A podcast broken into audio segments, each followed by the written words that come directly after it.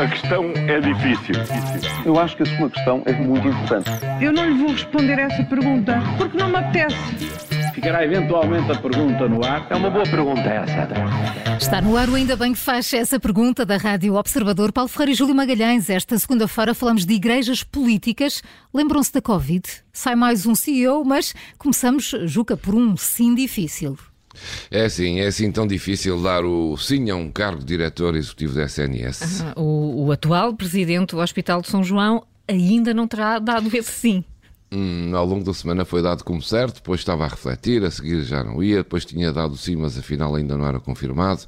Ontem o público garante que hum, eh, já só está à espera da promulgação, só estava à espera da promulgação de Marcelo, Rebelo de Sousa, já deu sim, tendo reunião agendada com o Ministério da Saúde no final desta semana para iniciar funções a 1 de outubro. O Jornal de Notícias, da mesma edição de ontem, confirma essa reunião, mas o sim de Fernando Araújo só seria dado depois de falar com o Ministério da Saúde. Como é óbvio, eh, quer saber com que linhas vai cozer e, sobretudo, que autonomia vai ter para gerir este SNS. A avaliar por esta novela, não é fácil perceber que tudo isto no futuro pode ser uma grande salganhada com a direção presidida por Fernando Araújo a não querer interferências do Ministro da Saúde e vice-versa. Vamos tentar ver como resulta e, como disse o Presidente da República, é, esta é a melhor imagem para definir este momento e a falta de estratégia para fazer reformas estruturais a médio e a longo prazo. Olha, Júlio, e já que falas disso, será que se pode arranjar também eh, um CEO para a educação? O ano letivo está a começar e nem tudo está bem. Será que um CEO é, é, a solução? Bom, é assim, se olharmos eh, para o lado, para a saúde, eh, cá está, é isso que nos tem sido dito, não é? Que o caos e a desorganização se resolvem com um CEO. Aliás, o da saúde, como vemos, já está a caminho. Na educação, os problemas não são muito diferentes. Eh, na saúde, há muita gente sem acesso às urgências. Na educação, há 60 mil alunos sem acesso a pelo menos uma disciplina. Na saúde, faltam médicos. Na educação, faltam professores. Na saúde, há um preconceito com privados. Na educação, há um, uh, um preconceito também com privados.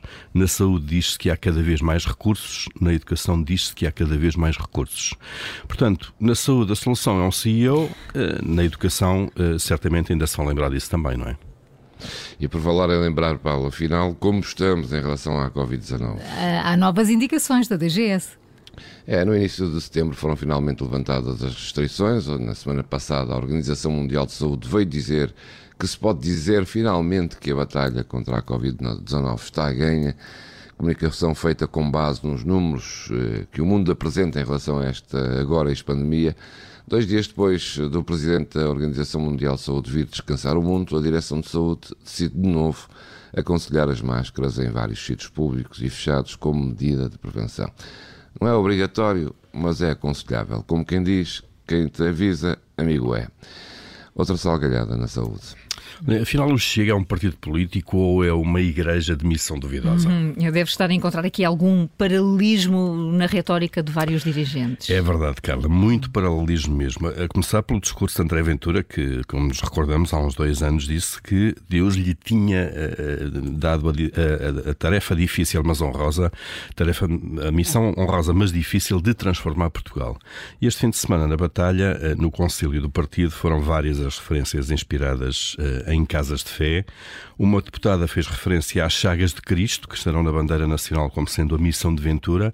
Também se ouviu que ninguém pode morrer sem cumprir o seu destino, e Ventura lá disse: Eu sou o vosso.